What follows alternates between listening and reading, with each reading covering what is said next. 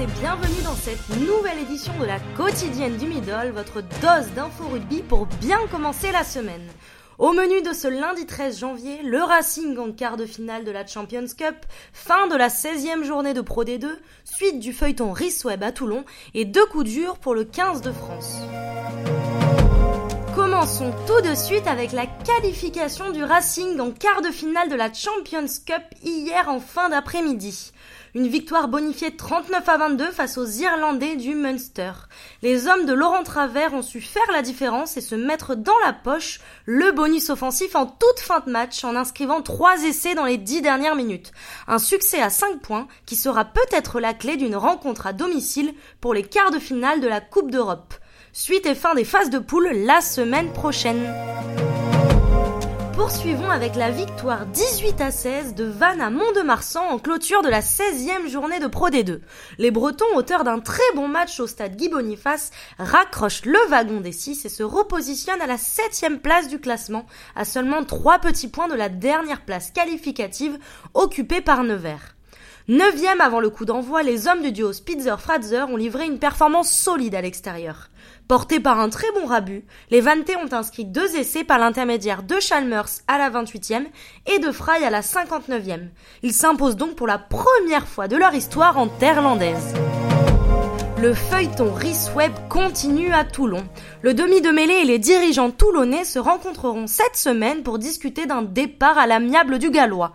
Un premier rendez-vous a d'ores et déjà eu lieu en fin de semaine dernière entre le directeur sportif toulonnais et le représentant du joueur. Pour rappel, Web, qui a signé aux Ospreys la saison prochaine, souhaite quitter la rade pour raisons familiales, mais aussi dans l'idée de retrouver la sélection galloise. Mais l'info du jour concerne la guigne du 15 de France. Tout d'abord, c'est Anthony Etriard qui, malgré la victoire et la qualification du club toulonnais en quart de finale de la Challenge Cup, a fait les frais de cette rencontre. Sorti sur civière et sous oxygène en cours de match, le talonneur toulonnais souffre d'une fracture du péroné qui le tiendra éloigné des terrains pendant trois mois. Un coup dur pour le joueur de 26 ans qui ratera donc sa première convocation avec le 15 de France. Mais qui pour le remplacer dans la liste des 42 alors que le Toulousain Peato Movaca et le Francilien Teddy Bobigny semblent en pole position, c'est bien Fabien Galtier et son staff qui auront la décision finale. En déplacement sur la pelouse du Leinster pour ce week-end européen, le Loup, qui s'est incliné 42 à 14, a vu son deuxième ligne Kylian Gerassi sortir sur blessure au genou gauche dès la première action du match. Alors que les ligaments ne semblent pas touchés, le jeune joueur va aujourd'hui passer des examens complémentaires pour en savoir plus sur la gravité de la blessure.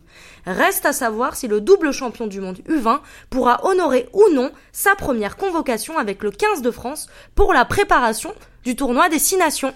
Merci à toutes et à tous d'avoir suivi cette nouvelle édition de la quotidienne du Middle et je vous rappelle que le Midi Olympique est disponible en kiosque et en version numérique. Au programme de ce nouveau numéro, focus sur les trois clubs français qualifiés en quart de finale de la Champions Cup qui ne sont autres que Clermont, Toulouse et le Racing 92. Je vous dis à demain pour de nouvelles infos rugby.